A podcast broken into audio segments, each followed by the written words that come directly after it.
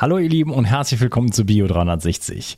In dieser Episode habe ich mich mit Charles Maurice Fleischauer unterhalten. Er ist ähm, Hypnosetherapeut, Heilpraktiker für Psychotherapie, arbeitet mit Hypnose, mit Trance und wir sprechen ja mal darüber, was ist das eigentlich, Ent, äh, mystifizieren das Ganze, weil viele äh, ja Hypnose nur so aus dem Fernsehen vielleicht kennen, äh, das negativ konnotieren, also mit äh, Manipulation gleichsetzen.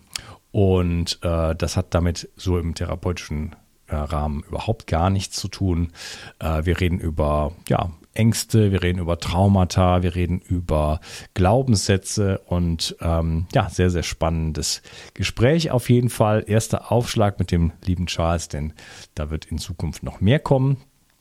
Und ähm, genau, bevor wir loslegen, wollte ich mal wieder ein Feedback äh, vorlesen, schon länger nicht mehr gemacht. Und zwar schreibt mir der Jonas und da knüpft sich dann noch gleich eine Frage an. Äh, verfolge dich seit circa einem Jahr und bin echt begeistert von der Qualität und der Tiefe der behandelten Themen. Habe mich vorher schon intensiv mit Gesundheit auseinandergesetzt, aber der Podcast setzt nochmal einen drauf und ich finde es spannend, neue Zusammenhänge zu entdecken. Zum Beispiel, wie viel Darmgesundheit ausmacht. Und jetzt äh, schließt er eine Frage an, durch deinen Podcast bin ich auf dein Zeolit aufmerksam geworden. Habe sehr großen Respekt vor Zeolit, denn ich glaube, ich habe mich schon einmal vergiftet durch ein Produkt. Äh, er hatte sich also was gekauft bei einem großen Versandhändler und dann ging es ihm monatelang schlecht und er konnte sich nicht mehr konzentrieren. Es war schrecklich. Jetzt habe ich aber durchaus den Glauben daran, dass mir Zeolit helfen kann und bin am Überlegen, dein Produkt auszuprobieren. Wie sind die Erfahrungen mit den Kunden? Gibt es Leute, die Zeolit absolut nicht vertragen? Ähm, bei den Bestandteilen eventuell vom Darm aufgenommen werden und Aluminium aus dem Zeolit das Gehirn belastet oder ähnliches. Laut der Schulmedizin habe ich zumindest schon mal keine Nieren, Darmprobleme oder sonstige Organkrankheiten. Leaky Gut halte ich für wahrscheinlich. Äh, kannst du mit absoluter Sicherheit sagen, dass dein Zeolit-Produkt rein ist und bedenkenlos eingenommen werden kann? Also sagen wir mal so, ich halte es mal kurz in die Kamera. Wenn ich es, wenn ich das nicht bedenkenlos sagen könnte, dann würde ich es nicht selber nehmen. Habe ich heute Morgen noch gemacht. Ähm, der gute Karl Hecht ist mit damit 98 Jahre geworden und er wäre auch 100 geworden, wenn er nicht vor zwei Jahren einen ähm, ja, sehr dramatischen Unfall gehabt hätte, was ihm ja einfach physisch an Substanz gekostet hat. Aber sein Hirn hatte ganz bestimmt nicht darunter gelitten. Ähm, aber zu deiner Frage, lieber Jonas, ähm, kann ich mir hundertprozentig sicher sein, äh, dass es von jedem vertragen wird? Nein, das gibt es nicht. Es gibt immer, wenn auch im ganz geringen Prozentsatz, also wenn man ordentlich arbeitet sozusagen, vernünftige Produkte hat, ist es immer möglich, dass es bei irgendjemand ähm, eine Reaktion zur Folge hat, die nicht gewünscht ist. Ähm, Beispielsweise, was sein kann, wenn jemand starke Darmprobleme hat, ähm, den, den Fall, der ist mir zum Beispiel, äh, das ist mir ein Fall bekannt. Äh, eine junge Dame, die hat auf jeden Fall Darmprobleme und auch Probleme mit Verstopfung. Und wenn sie Zeolit nimmt, auch wenn sie wenig nimmt, kriegt sie noch mehr Verstopfung. Ne? Ist jetzt Zeolit das Problem? Nein. das Problem ist die Verstopfung aber äh, es kann natürlich sein, in diesem Falle, äh, dass das Zeolit, wie auch immer, wenn sie diese Erfahrung macht, dann ist das erstmal nichts für sie. Dann muss sie einfach äh, weiter ihr, sich in ihre Darmthemen anschauen und äh, mit anderen Methoden erstmal arbeiten und das Zeolit weiter, weiter hinten anstellen. Da kann das Zeolit nichts dafür. Ähm, das Zeolit ist eine der Möglichkeiten, so schonend wie es nur irgendwie geht zu entgiften, weil es praktisch keine ähm, lateralen Effekte gibt. Ne? Wie bei Chlorella beispielsweise, wo ich äh, teilweise massiv Gifte mobilisieren kann, wo ich etwas habe, was sehr hochqualitativ sein muss, weil ich ansonsten mehr, Gifte, mehr Giftstoffe mit einbringen kann in den Körper, weil die einfach äh, günstige Chlorella-Algen mitunter sehr, sehr stark belastet sind. Also ähm, das ist ein geprüftes Präparat sozusagen. Äh, du kannst es probieren, aber äh, in deinem Falle, wenn du schon eine negative Erfahrung gemacht hast und dann schon noch mit Angst vielleicht da reingehst, ähm, probier es aus, aber probier es aus im Zehntel Teelöffelbereich oder sowas. Ja, mach's ganz langsam und dann am nächsten Tag, wenn das gut war, nimmst du ein bisschen mehr und so weiter und taste dich daran. Das ist, das gilt äh, übrigens für, für, für viele Leute. Ähm, ein 360 Vital ist äh, extrem gut. Ähm, extrem gut äh, bioverfügbar, absorbierbar und wird sehr, sehr gut vertragen. Aber es ist zum Beispiel relativ viel Zink drin und wenn jemand Darmprobleme hat, ist Zink etwas, das kann äh, oder auch Magenprobleme äh, ein enormes Unwohlsein hervorrufen. Dann muss man die Pillenzahl sozusagen reduzieren oder man nimmt es immer mit der Nahrung. Äh, dann ist es normalerweise schon weg, das ganze, das ganze Problem. Oder man äh, ja, nimmt halt so viel, man probiert es halt aus. Man nimmt man vielleicht eine äh, Tablette oder eine Kapsel sozusagen zum Essen. Okay, zwei Kapseln zum Essen, ah, leichtes Unwohlsein, dann bleibt man bei einer. Oder irgendwann anderthalb oder kann sich dann da reinsteigern. Da gibt es auch gewisse Gewöhnungseffekte. Aber da geht es äh, um die Gesamtgesundheit des Menschen sozusagen. Also ich äh, stehe äh, hinter all meinen Produkten, äh, ganz klar, lieber Jonas.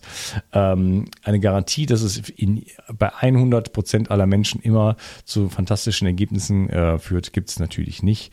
Aber du kannst dir ähm, ja, auf jeden Fall sicher sein, dass ich äh, alles dafür tue, dass alle, alle meine Produkte äh, von der höchsten Reinheit sind, von der höchsten Qualität, höchste Bioverfügbarkeit und so weiter. Äh, denn äh, allein schon, also natürlich mache ich das für euch, aber ich nehme alle meine Produkte auch selber und äh, da wäre ich ja schon bescheuert, wenn ich, wenn ich da, wenn es, also das, es gibt keinen, ich selber habe keinen Zweifel an meinen Produkten, an den von mir inspirierten Produkten, muss man dann vielleicht eher sagen.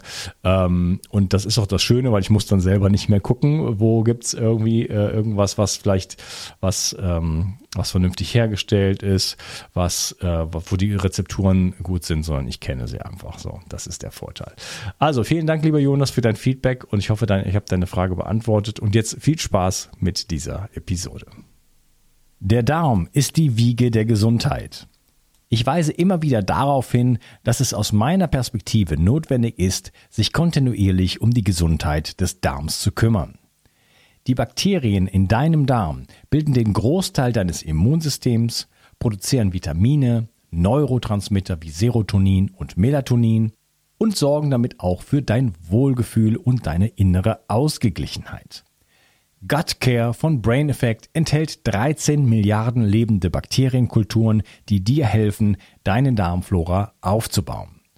So bekommst du Blähungen, Bauchschmerzen und Verdauungsprobleme in den Griff. Gut Care steht auf der Kölner Liste für geprüfte Lebensmittel und enthält außerdem noch Calcium, Eisen, Vitamin B6 und Vitamin B12. Jede Investition in die Gesundheit deines Darmes lohnt sich. Und das Beste ist, mit dem Gutscheincode BIO360 bekommst du einen satten Rabatt auf deine Bestellung. Den Link findest du wie immer in den Shownotes. Schenke jetzt deinem Darm etwas mehr Liebe und du wirst es nicht bereuen. Bio 360. Zurück ins Leben. Komm mit mir auf eine Reise. Eine Reise zu mehr Energie und fantastischer Gesundheit. Ich möchte dir das Wissen und den Mut vermitteln, den ich gebraucht hätte, als ich ganz unten war. Dabei will ich dir helfen, wieder richtig in deine Energie zu kommen. Zurück ins Leben. Hallo Charles, schön, dass du hier bist. Ja, hi, freut mich, macht Spaß, zur Abwechslung mal selber Gast auf einem anderen Kanal zu sein und nicht der Gastgeber sozusagen. Wir beide ähm, wollen uns unterhalten über, ja, worüber eigentlich? Über Hypnose, über Trance ähm, und das, was man damit erreichen kann, eigentlich alte Muster loswerden. Ähm, davon haben wir ja Menschen, wir Menschen so einige. Und äh, die meisten wissen gar nicht, welche Muster sie haben, aber wenn man damit in Kontakt kommt, dann staunt man nicht schlecht, wie viele Dinge da programmiert sind. Und äh, da bin ich sehr gespannt, was man äh, mit Trance äh, machen kann. Ähm, ich würde gerne mal wissen, was du, äh, wie du zu diesem Thema gekommen bist. Also was bist du so im, im wahren Leben? Denn ich kenne dich eigentlich aus einem anderen Bereich. Da sprechen wir vielleicht später noch ein bisschen drüber. Ja, im wahren Leben. Im wahren Leben bin ich hoffentlich ich selbst. Ähm, ja, viele kennen mich ja. Ich weiß jetzt nicht, wie es bei deinen Zuschauern ist, vielleicht der eine oder andere, aber sonst kennen mich doch viele Leute durch meinen, meinen YouTube-Kanal Charles Fleischauer Geheimnisvolle Geschichte, wo ich selber als Gastgeber häufig Leute interview.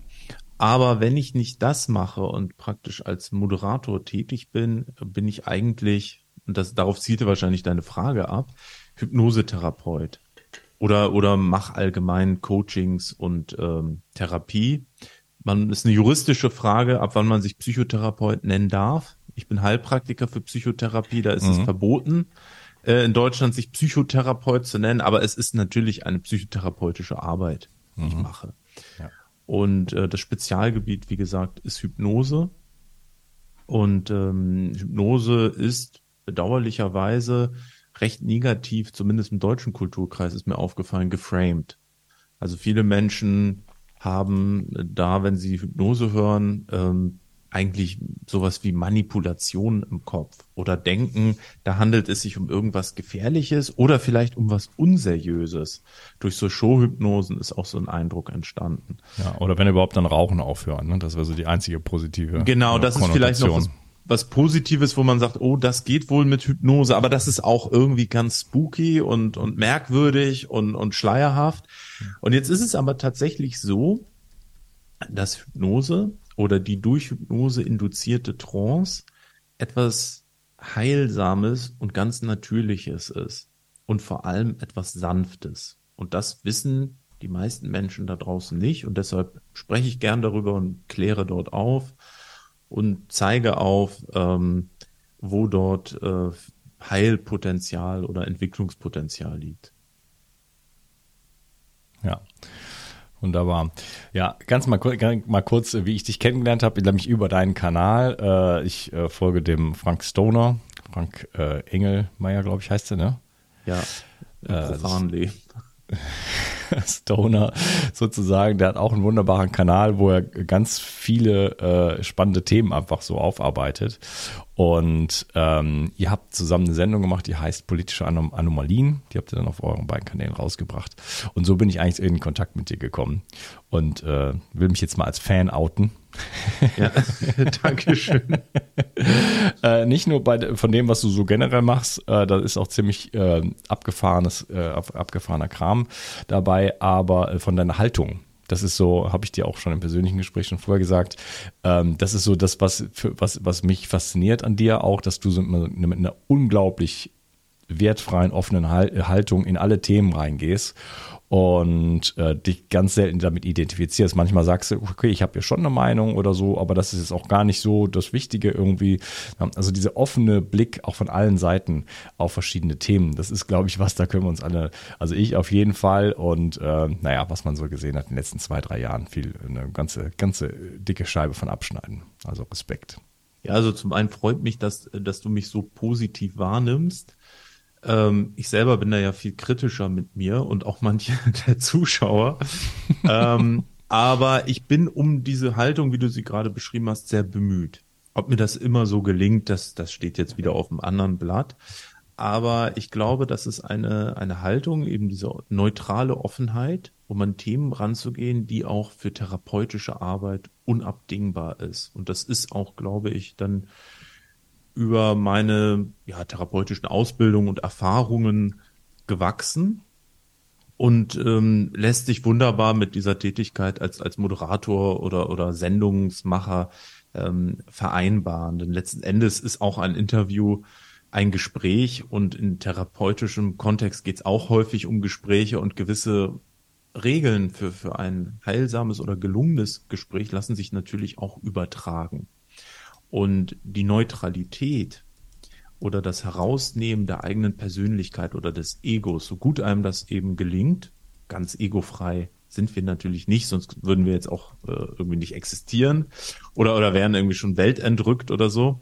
Ähm, aber so gut einem das ähm, gelingt, das ist wichtig, um einen, ich nenne es mal, geistigen Raum zu erzeugen. Einen geistigen Raum, in dem im therapeutischen Kontext Heilung entstehen kann und in dem im Kontext von solchen Sendungen oder Gesprächen ähm, eine Entwicklung stattfinden kann. Oft ersticken wir diesen Raum, also wir Menschen so im Alltag, wenn wir Konflikte haben, wenn wir dominant sind, ähm, wir ersticken oft diesen Raum und erdrücken ihn oder, oder lassen gar, gar nicht zu. Ich, das kennen wir alle, viel Kommunikation jetzt vielleicht gerade im Arbeitskontext ja, mit dem Chef oder mit Kollegen, das ist, hat selten heilsame Qualität.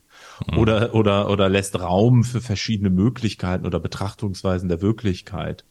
Ja, häufig spielen Hierarchien da rein, Geltungsbedürfnis, all solche Eigenschaften. Und ähm, die haben auch irgendwo so ihre Berechtigung. Keiner von uns kommt ja perfekt auf die Welt, sondern wir kommen auf die Welt mit einer ähm, charakterlichen Anlage, die sich dann innerhalb ihrer Umwelt entfaltet, wie so eine Blüte, die aufgeht. Und, und selbstverständlich gehören dort auch diese ähm, ja, unreifen Verhaltensweisen oder so mit dazu. Aber man sollte natürlich bestrebt sein, sich da äh, entsprechend zu entwickeln in die richtige Richtung und nicht stehen zu bleiben oder schlechte Eigenschaften zu kultivieren.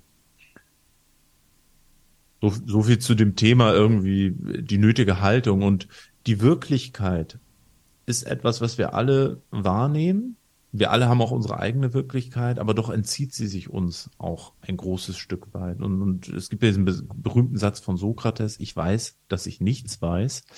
Und insofern gehe ich mit dieser Einstellung sowohl ähm, in meiner Arbeit auf, bei YouTube an die Themen heran, dass ich immer sage, okay, selbst wenn ich eine andere Meinung habe oder ein anderes Faktenwissen zu einem Thema. Ich lasse jetzt mal dem, dem Gast den Raum, sich mit seiner Persönlichkeit und seinen Themen zu entfalten.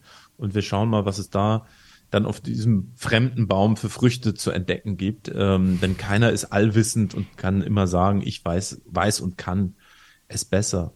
Und in, im therapeutischen Kontext ist das auch ähnlich. Da geht es dann darum, dass der Klient, man könnte auch sagen, der Kunde, das finde ich auch sehr schön, das habe ich mal in einem Therapiebuch gelesen, hat ein Therapeut immer von Kunden gesprochen, nicht weil die zahlen, sondern weil der Kunde ist derjenige, der kundig ist, der die Kunde mhm. um sich selbst hat. Also der Kundige sozusagen mhm. müsste es dann eigentlich heißen, vereinfacht der Kunde. Denn ähm, wer ein Problem hat oder ein, eine Baustelle oder ein Lebensthema, hat auch immer die Lösung. Die hat nicht der mhm. Therapeut. Ja. Der Therapeut hilft dabei, dass man die Lösung in sich selbst entdeckt. Ja. Es, es ist eigentlich nur ein Treppengeländer, an dem man entlang geht. Ja. Und der Kundige, der äh, kommt ja meistens schon, ich weiß nicht, ob das auch deine Erfahrung ist, mit der Lösung gleich durch die Haustür. Du sagst, äh, normalerweise, wenn man sagt, was ist dein Anliegen? Ja, hier ist mein Problem, da ist die Lösung. Nur, dass er es gar nicht mitbekommt. hilft man ihm eigentlich äh, da, da, wieder durch Fragen äh, da hinzukommen, dass er das selber sieht, was er am Anfang gesagt hat. Ist das, auch, ist das auch so ein bisschen deine Erfahrung? Teilweise bei der Hypnosetherapie ist es dann oft noch ein bisschen trickiger, wie man jetzt neudeutsch sagen würde, ähm, weil man in veränderter, in, in einem veränderten Bewusstseinszustand arbeitet und in Tiefen des Bewusstseins oder in dem Fall dann des Unterbewusstseins vordringt, wo tatsächlich überraschende Dinge oft zutage treten, auch für mhm. den Therapeuten überraschend. Mhm ähm, wo man dann nicht unbedingt im Vorwege schon die Lösung gesehen hätte. Manchmal ist das so. Manchmal ist es ja auch so, dass, dass sich gewisse Themen, mit denen Menschen in, in so eine Behandlung kommen, wiederholen. Ja, und dann hat man vielleicht schon eine Ahnung, okay, auf, aufgrund von Erfahrungswerten, es könnte in die und die Richtung gehen, aber Überraschungen ähm, sind immer möglich. Und vor allem, wenn man die systemische Sichtweise mit einbezieht und davon ausgeht, dass ein Individuum auch immer Teil eines sozialen Systems ist, welches sich beispielsweise auf seine Familie erstreckt, aber auch, und da wird es dann wieder spirituell, auf schon verstorbene Mitglieder, auf die Ahnenreihe. Und dort können auch, ja, Probleme klingt immer so ein bisschen schwierig, der Begriff, ähm, Projekte sagen einige, Baustellen, Themen, wie auch immer, aber ich glaube, ihr wisst, was gemeint ist. Also so, da kann, können irgendwie die Ursachen für, für einfach die Themen der, der Klienten liegen. Und das sind Sachen, äh, wenn man das mit einbezieht, das kannst du als Therapeut nicht im Vorwege wissen, im Sinne von, ach, der kam jetzt rein und hat mir eigentlich schon die Lösung gesagt. Mhm. Man kann aber eine gewisse Intuition entwickeln. Und da wird dann Therapie auch sehr individuell denn es ist eine Sache, sich theoretisches Wissen anzueignen. Es ist eine andere Sache, sich eine gewisse Methodik und, und Herangehensweise anzueignen.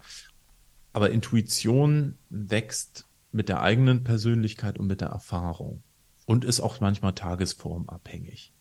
Ja, ähm, das ist aber so ein gewisses, da, da wird dann, finde ich, immer aus dem Handwerk die Kunst. Also wir alle, wir können ein Handwerk erlernen, wir könnten jetzt alle Tischler werden und lernen, wie man mit Holz arbeitet, aber das macht uns noch, noch nicht unbedingt dann so zum Kunsthandwerker, der dann auch dieses Kreative mit reinbringt und, und irgendwas Besonderes erschafft. Und so ist es auch als Therapeut, da wäre das dann eben diese Intuition und, und das lässt sich nicht an irgendeinem Institut lernen. Ja.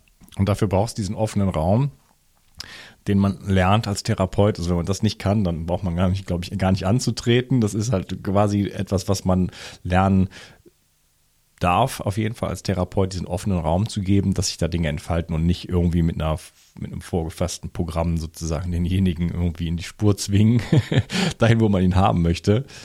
Das ist ja auch, wenn ich das kurz mal ein, noch sagen darf, ähm, so ein Konzept der Verhaltenstherapie mhm. oder der naturwissenschaftlich orientierten Psychotherapie. Die haben interessanterweise oft teilweise wirklich sehr gute Methoden. Ich will dir das jetzt gar nicht schlecht reden. Und wer heilt, hat recht. Das ist auch schon mal so ein, so ein Grundsatz. Also wenn das jemandem geholfen hat, dann ist das gut. Da muss man es nicht schlecht reden. Mhm. Aber der Ansatz ist eigentlich dort, Methoden zu entwickeln, therapeutische, die sich bei einem gewissen Störungsbild, nachdem eine Diagnose gestellt wird, wie im Laborversuch wiederholen lassen. Also so ein Schema X. Man hat die und die Störung und dann wendet man die und die Methode an. Und, äh, und, und das ist standardisiert, ein standardisiertes Verfahren, was dann jeder Therapeut so auch lernen und können soll. Und ähm, das ist auf der einen Seite gut, weil das ein, eine gewisse Standardqualität sichert, dass man weiß, hey, jeder Verhaltenstherapeut, der hat so dieses Repertoire. Auf der anderen Seite klammert es aus meiner Sicht zu sehr die Person des Therapeuten aus, dessen eigene psychische Entwicklung ähm, und nimmt die Individualität raus. Ich meine, wir haben ein kassenärztliches System. Da muss natürlich auf die Masse hin, muss man da abrechnen können, man braucht Standards. Das, warum das so ist, ist alles völlig nachvollziehbar. Hm. Aber es gibt einfach eben aus meiner Sicht diesen Punkt der Persönlichkeit und das kann man nicht standardisieren ähm, ne, viele fühlen sich berufen, aber wenige sind berufen. Also jetzt so in den Raum gestellt als kluger Satz. Ne? Das kann auch, das soll jetzt gar nicht eitel klingen im Sinne von der, der Charles hält sich jetzt für ganz berufen. So meine ich das gar nicht. Ich, ich sage das mit der, mit der vollen Demut und, und im Wissen um meine eigenen Mängel. Aber einfach nur, um es mal so deutlich zu machen. Ähm, man kann nicht alles an der Universität lernen. Praxis und, äh, und die, die Entwicklung der eigenen Persönlichkeit, das, das studiert man praktisch im Leben selbst. Und, und das entsteht durch eine Haltung, wie man mit seinem eigenen Leben umgeht und sich um mhm. Reflexion bemüht. Ja, also was ich bei dir wahrnehme, ist halt viel Neugier. Ne? Das schön, wie du es gesagt hast, äh, was gibt es für Früchte auf anderen Bäumen und ähm, ja, du hast ja auch das Stichwort genannt, Betrachtungsweisen der Wirklichkeit. Wir haben ja heutzutage, das, ich meine, ich weiß nicht, wie, wie, inwiefern das früher auch schon der Fall war, Früher müsste man definieren, aber so Betrachtungsweisen, die halt auch genau äh, normiert sind, oder? Normopathie. Äh, gerade in den letzten zwei, drei Jahren haben wir dann natürlich gesehen, dass es so Betrachtungsweisen gibt, die sind, äh, die sind äh, gesetzt quasi und da darf man nicht von abweichen und dann äh, gibt es da riesige, riesige Konflikte. Also von verschiedenen Seiten offen auf ein Thema drauf äh, zu schauen, das hat sich ähm, gezeigt, dass das Menschen schwerfällt in den letzten Jahren. Ja, könnte man. Hat ja schon der Philosoph Jürgen Habermas Ende der 60er einen herrschaftsfreien Diskurs gefordert. Das heißt, gesellschaftliche Diskurse und das, was in den letzten drei Jahren passiert ist, war ja auch ein medialer Diskurs, äh, sind von Herrschaftsstrukturen durchzogen. Hm. Und äh, das ist jetzt Aber gar so nicht so, dass irgendein Thema aufploppt und jeder bildet sich so frei seine Meinung. Ich meine, Freigeister hm. nehmen sich diese Freiheit. Man ist auch immer so frei, wie man das selber für sich definiert. Hm. Ähm, wir selber begeben uns meistens freiwillig in Knechtschaft. Und ähm, aber es ist dann in der Praxis doch so, dass in so einem öffentlichen und gesellschaftlichen Diskurs Weltbilder vorgegeben werden, gestützt durch Machtstrukturen, die mit diesen Narrativen ihre, ihre Macht nähren und zementieren. Und ganz viele Menschen scheinbar auf, zumindest auf, auf dieser Ebene unmündig sind und dem anhängen. Und dann entsteht, wenn dann an den richtigen Schräublein gedreht wird, ein enormer gesellschaftlicher Normierungsdruck und Zwang. Und das ist auch aus meiner Sicht eine Form von Gewalt. außerdem, das habe ich auch schon früh erkannt aus meiner Erfahrung mit Hypnose, wurden im Prinzip auch ähm, Prinzipien der Hypnosetherapie dort angewandt, bezogen auf die Masse, aber im Negativen. Also eigentlich müsste man nicht sagen Prinzipien der Hypnosetherapie, es ist eher eine Verdrehung. Ein gutes Beispiel, dafür müsste ich nochmal kurz erklären, was Trance ist. Trance, ein veränderter Bewusstseinszustand, mit dem der eben durch Hypnose, Hypnose ist dann die Technik, hervorgerufen wird. Es gibt auch andere Techniken, um Trance zu induzieren, beispielsweise schamanisches Trommeln. Trance ist auch nichts Unnatürliches. Mhm. Wir alle sind in Trance. Wir beide sind jetzt auch in einer leichten Trance, weil wir uns ganz stark auf unser Gespräch konzentrieren. Die Zuschauer, die Zuschauer sind auch in Trance, die gucken das und blenden vielleicht aus, ob im Hintergrund die Waschmaschine piept und sagen dann, oh, habe ich gar nicht gehört, war so mit dem Gespräch beschäftigt. Das ist dann schon Trance in einer leichten Form. Und Trance kann man auch dadurch in, induzieren, also in einem Menschen hervorrufen, dass man ihn verwirrt. Verwirrungszustände können Trance erzeugen. Bestes Beispiel ist die sogenannte Blitzhypnose. Wir alle kennen ja Showhypnosen. Da kommt dann irgendwie so der, einer auf die Bühne und der Hypnotiseur gibt dem die Hand und dann zack und du schläfst und irgendwie ist der dann so völlig weg und man dachte so, hä, wie geht das denn? So, die Techniken, die dahinter stehen, die, die arbeiten eigentlich damit, um es mal sehr zu vereinfachen, dass der Hypnotiseur den anderen kurz erschreckt mhm. oder völlig aus dem Konzept bringt. Das macht man dann manchmal so, ich stelle dir irgendwie mehrere Fragen, die du alle mit Ja beantwortest. Äh, bist du männlich? Ja. Äh, hast du gerade ein Oberteil an? Ja. Sitzt du? Ja. Alles Sachen so ganz blöd und dann sage ich irgendwann mittendrin, bist du schwanger? Dann sagst du natürlich, als Mann kann ich nicht schwanger sein. Manche behaupten, dass das heute geht. Ich sag mal, bin da konservativ. In dem Moment, wo du sagst, hä, so die zehnte Frage ist dann plötzlich so eine, so eine verwirrende Frage. Ähm, reiß ich noch an deiner Hand, die ich halte und mach noch irgendwas, hau dir auf die Stirn oder irgendwas. Ich gebe dir mehrere Impulse gleichzeitig, die dich aus dem Konzept bringen. Und diese Konfusion, die öffnet ein winziges Zeitfenster von einem Bruchteil einer Sekunde, in dem dann das Gehirn empfänglich ist für einen Befehl. Das ist tatsächlich so. Das ist einfach menschliche Psyche.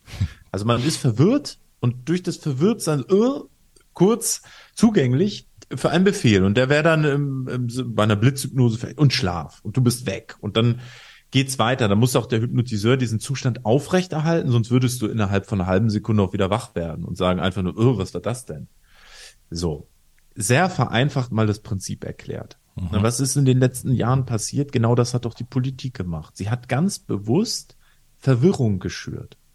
Und eben Verwirrung verbunden mit Angst. Es ging ja immer um die Angst vor dem Tod und vor Krankheit und, und vor dem Wirtschaftskollaps und ich weiß nicht was alles und äh, die widersprüchlichen Informationen, die gestreut wurden. Ja, dann heißt es erst Masken helfen, dann helfen sie nicht, dann helfen sie doch, dann dies, dann jenes. Ich werde jetzt mal so ein paar Schlüsselbegriffe hier wegen dem YouTube-Algorithmus nicht nennen, nicht, dass wir dann noch irgendwie in Probleme mhm. geraten Danke. mit der Zensur.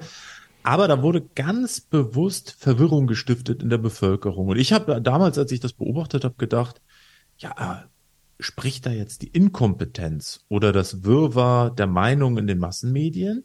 Aber wenn man sich näher mit den Medien befasst, stellt man fest, die sind relativ gleichgeschaltet. Also gehören ja auch wenigen Unternehmern, die wiederum dann mit der Politik verbandelt sind. Das heißt, da eine Gleichstaltung vorliegt, denke ich, die, die wissen, was sie tun.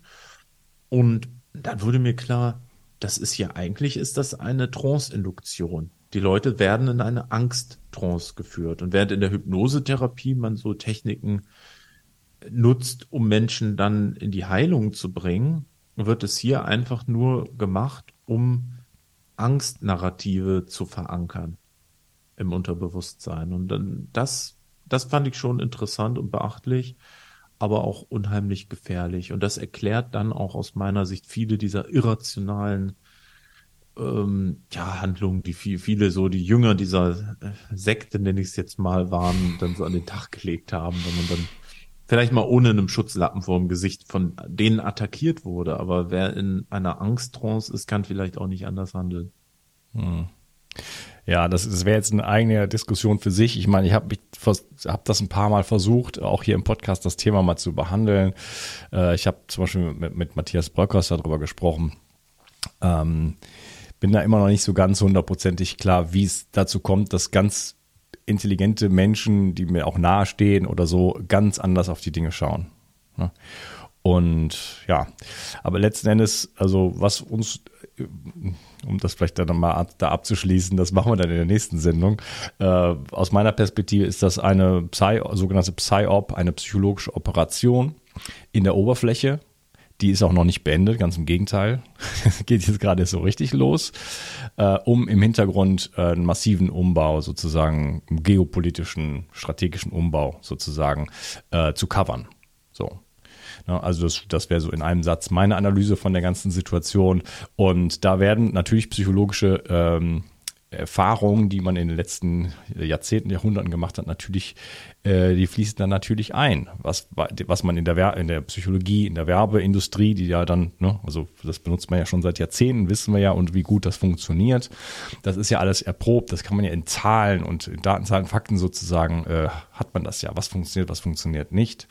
Ähm, es wurden ja auch Experimente gemacht, MK Ultra und solche Geschichten. Also man weiß, wie man Menschen zu bestimmten Handlungen äh, auch äh, und zu bestimmten Bewusstseinszuständen äh, hinlenken kann. So, das ist äh, nicht wirklich was Neues, aber den meisten Menschen wird nicht bewusst sein, in welchem äh, unglaublichen Stil das auch wirklich durchgezogen wird und geplant wird. Ne? Das ist nicht so irgendwie zufällig. Und man sieht es ja eigentlich, eigentlich heutzutage, das Schöne an dieser Zeit ist, dass es so absurd geworden ist alles.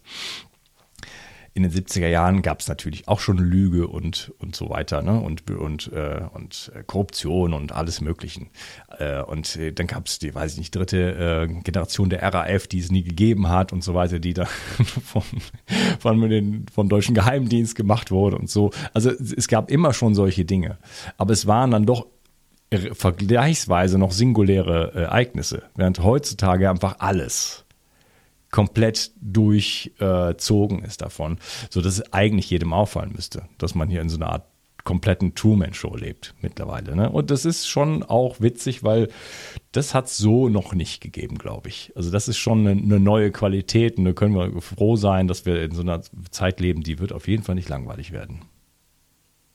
Nee, langweilig auf jeden Fall nicht. Sie zwingt uns ja auch zur Veränderung. Und ähm, ich habe das schon oft gesagt, auch wenn es ähm, weltpolitisch recht düster aussieht und sah in, der, in den letzten Jahren. Ähm, man sagt ja in Norddeutschland, wo ich herkomme, Gegenwind formt den Charakter und da ist was Wahres dran. Und ähm, wir wachsen an Herausforderungen. Das war eine unheimliche äh, Herausforderung, gerade ja im Sozialen weil man Freunde verloren hat, Bekannte. Ähm, ich glaube, das ging fast jedem so, der nicht systemkonform war. Ich glaube, die Erfahrung haben wir alle gemacht und daran wächst man natürlich. Vielleicht nicht unmittelbar und das ist erstmal alles sehr unangenehm, äh, führt zu Vereinsamung und, und Konflikten. Aber im Großen und Ganzen glaube ich, wenn diese Jahre dann irgendwann überstanden sind und wir dann mal zurückschauen werden, dann werden wir sagen, ja, da habe ich zu meiner eigenen Stärke nochmal ganz neu gefunden, weil ich mich positionieren musste und, äh, und auch vielleicht nochmal neu verwurzeln musste. Vielleicht musste man den Arbeitsplatz oder, oder was weiß ich, das soziale Umfeld oder die Stadt oder so wechseln. Also das hat auf jeden Fall bei vielen, glaube ich, auch zu positiven Veränderungen geführt, allerdings durch einen gewissen Geburtsschmerz. Ja. Ja, vielleicht steigen wir mal in unser Gespräch an. Die erste Frage habe ich dir noch gar nicht gestellt. sind meine Lieblingsinterviews, wenn ich schon, bevor es losgeht, schon mehr Fragen habe als noch zu Beginn. Ähm, was ist denn eigentlich Bewusstsein und Unterbewusstsein? Also mit was operieren wir hier eigentlich? Wenn, du, wenn wir dann später von Hypnose und von Trance sprechen, ähm, vielleicht kannst du das mal so ein bisschen, so ein bisschen so ein Bild darlegen von, ja, was ist so das Operationsfeld dann von Hypnose am Ende eigentlich? Das ist eine super Frage und gleichzeitig ist die auch eigentlich zu groß und zu schwer, um sie zu beantworten. Denn die Frage, was ist Bewusstsein, ist wahrscheinlich ähnlich wie die Frage, was ist Gott oder was ist die Welt. Das ist so die, die Frage nach dem Allumfassenden. Was Bewusstsein letztlich ist, ist wirklich eine, eine religiöse und philosophische Frage. Manche sprechen davon, Gott sei reines Bewusstsein. Oder ähm, dann da ist auch die Frage mit verknüpft, wer ist Herr im Haus, die Materie oder das Bewusstsein? Ja, Marx hat gesagt praktisch, dass das Sein bestimmt das Denken. Das war, war Materialist. Dann gibt es Ansätze aus äh, modernere Ansätze. Ich bin kein äh, äh, Materialist, wo man sagt, nein, nein, der Geist bestimmt die Materie. Das sieht man dann auch oft an so Geistheilungen und solchen Geschichten, dass da was Wahres dran ist. Es ist auch viel eine Frage der Wahrnehmung. Es ist ja eine Wechselwirkung zwischen, zwischen Geist und Materie. Und das Bewusstsein letzten Endes ähm, ist etwas, was man ja auch erst erforschen und entdecken muss. Wir alle haben ein Bewusstsein, so ein Alltags- und Wachbewusstsein. Wir können sehen, fühlen, hören, schmecken. So haben wir jetzt einen Unfall und, und, und sind danach, keine Ahnung, taub oder so, dann ist uns, sind unsere Sinne eingeschränkt, ja, ein Sinn entfällt, das wirkt sich dann auch auf das Bewusstsein aus. Lebenserfahrungen prägen unser Bewusstsein. Das ist auf jeden Fall ein, ein Feld, was wir entdecken und in dem wir uns entwickeln. Und vielleicht, es ist sehr schwierig zu beschreiben, ne, weil das wirklich eine philosophische Frage ist und ich muss sie jetzt in Verbindung bringen mit Hypnosetherapie. Ähm, in Bezug eben auf Therapie ist, äh, unterscheiden wir erstmal zwischen unserem normalen Wachbewusstsein, was durch unsere Wahrnehmung der Sinne geprägt ist und durch unseren Verstand und sprachliches Denken und dann einem Bereich, den man als das Unterbewusste bezeichnet, der in uns arbeitet wir ihn aber nicht bewusst wahrnehmen. Und trotzdem wirkt er. Ähm, Sigmund Freud hat nicht das Unterbewusste entdeckt oder erfunden oder so, sondern er hat es nur als erster beschrieben. Das hat er selbst in irgendeinem Zitat gesagt. Da hat er gesagt, ja, die Philosophen und, und Dichter vor mir, die haben das Unterbewusste entdeckt. Meine, meine Leistung ist es, das jetzt zu, eine Kategorie davon zu, sozusagen zu erstellen. In diesem Unterbewusstsein da finden Prozesse statt. Prozesse, die unseren Charakter und unser Verhalten prägen. Und da streiten sich die Lehrmeinungen drüber, wie die beschaffen sind. Es gibt also die, eine, in der Psychologie eine Richtung, die sagt, eine naturwissenschaftlich ausgerichtete Richtung, ja, der Mensch, der, sein Bewusstsein ist eigentlich eine Blackbox. Wir wissen gar nicht, was da passiert. Da kommt ein Reiz rein und ein Verhalten wieder raus. Aber was da jetzt wirklich passiert ist, das ist unseriös, darüber zu spekulieren. Das, das kann man gar nicht messen und da ist, wissen wir nicht, irgendwas. So, die Psychoanalytiker beispielsweise haben so ihre eigenen Theorien, von denen ich manche für, für sehr konstruiert halte und andere für recht genial, dass es im Unterbewusstsein Konflikte gibt, Schuldgefühle, solche Sachen in uns arbeiten und das sogenannte Komplexe sich da äh, bilden und dann die an Krankheitssymptomen wie vielleicht einer Angst leiden. In der Hypnosetherapie ähm, ist meines Erachtens ist viel weniger wichtig in Bezug aufs Unterbewusstsein eine Theorie zu haben, wie das genau funktioniert, sondern es geht mehr darum, eine Technik zu haben, wie man es erfährt. Mhm. Das heißt, man kann sich das vorstellen, es wäre eine hypnotische Trance, wie eine Reise in dieses Unterbewusstsein, wie in eine ferne Dimension, oder in ein, zu einem fremden Kontinent und wir machen dort mal eine Expedition. Im Wissen, dass wir diesen ganzen Kontinent gar nicht äh, bereisen können auf dieser einen Tour und dort auch nicht alles, ähm, was es dort zu entdecken gibt, entdecken werden. Aber vielleicht schaffen wir es ja auf unserer Expedition, die Mission, auf die wir uns begeben, ähm, dass wir die erfolgreich beenden, ne, um mal bei diesem Bild wie so eine Amaz zu bleiben, wie so eine Amazonas-Expedition, wo man da irgendwie auf diesen Flüssen rumreist und sagt, wir wollen jetzt irgendwie die seltene Schmetting Schmetterlingsart irgendwie einfangen, die nur im Amazonas existiert. Und so ist das Unterbewusstsein einfach ein unheimlich weites Feld, das es zu erforschen gilt. Und äh, was ich auf jeden Fall aus praktischer Erfahrung weiß, ist, dass dort ganz viel bewirkt werden kann. Wir können eben mit tieferen Schichten unserer Persönlichkeit ähm, in Kontakt treten. Wir können mit Schichten der Wirklichkeit in Kontakt treten, die sich auch nicht mehr so richtig rational greifen lassen. Also es lassen sich auch Informationsfelder irgendwo äh, äh, anzapfen, wo es dann so übersinnlich wird. Ähm, es ist dann auch noch zu unterscheiden, eigentlich müsste man ja auch noch vom höheren Bewusstsein sprechen. Ne? Wenn wir schon vom Bewusstsein und Unterbewusstsein sprechen, dann wäre die Frage, gibt es auch ein, höheres? Und das ist auch irgendwo so ein fließender Übergang. Denn das sind ja alles Bewusstsein, Unterbewusstsein sind nur Begriffe und Konzepte, um Wirklichkeitsbereiche zu umschreiben. Und manchmal neigen wir Menschen dazu, gerade wir modernen Menschen, unsere Begriffe und Konzepte mit der Wirklichkeit zu verwechseln. Also man erforscht dann ein Konzept mm. äh, vielleicht ja näher, als dass man die eigentliche, das eigentliche Phänomen irgendwie erfor ähm, daher erforschen würde. Ne? Ja, also wenn man eine, eine Karte sich nimmt und sagt, ah, alles klar, hier vorne ist, da ist Amerika und hier ist äh, Südostasien und dann irgendwann über die Jahre vergisst man, dass das, dass das nur eine Karte war, oder? Und dann denkt man, man kennt die Welt, hat die Welt bereist.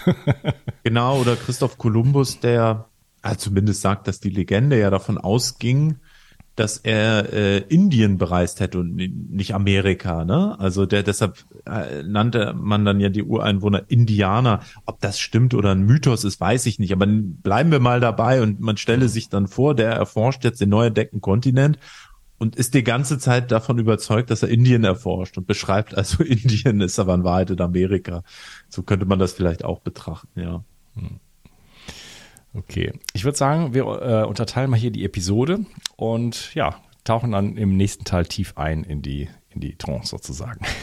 ja, vielen, vielen Dank für das Gespräch bis, bis hierher. Ich freue mich auf den nächsten Teil mit dir. Mach's gut. Ciao. Ciao. Tschüss, liebe Leute. Wenn du hier schon länger zuhörst, weißt du, wie wichtig heutzutage Entgiftung zur Erhaltung deiner Gesundheit ist. Seit Anbeginn setze ich auf medizinisches Zeolit in meinem Entgiftungsprotokoll. Nun gibt es endlich das ultimative Zeolit-basierte Entgiftungsprodukt von Bio 360. Nach der Originalrezeptur von Professor Dr. Karl Hecht bekommst du 50% mikronisiertes Zeolit und weitere 50% Montmorillonit im Mironglas. Besser geht es nicht mehr. Beide Vulkangesteine entgiften dich von Schwermetallen, Histamin und anderen Toxinen. Das Montmorillonit legt zusätzlich einen Schutzfilm um deine Darmschleimhaut und wirkt dadurch beruhigend und schützend. Dadurch kann sich der Darm beruhigen, Allergien und Nahrungsmittelunverträglichkeiten kommen zur Ruhe. Wenn du nur eine Sache für deine Entgiftung und deinen Darm tun möchtest, dann ist es sicherlich Seoband mit Bio 360. Den Link findest du wie immer in der Beschreibung und in meinen Empfehlungen unter Entgiftung. Mit dem Gutscheincode BIO360 bekommst du einen Rabatt und wenn du dir einen Vorrat für sieben Monate anlegst, bekommst du auch die Versandkosten geschenkt. Das Zeolit ist übrigens praktisch unendlich haltbar. 360. Zurück ins Leben. Komm mit mir auf eine Reise.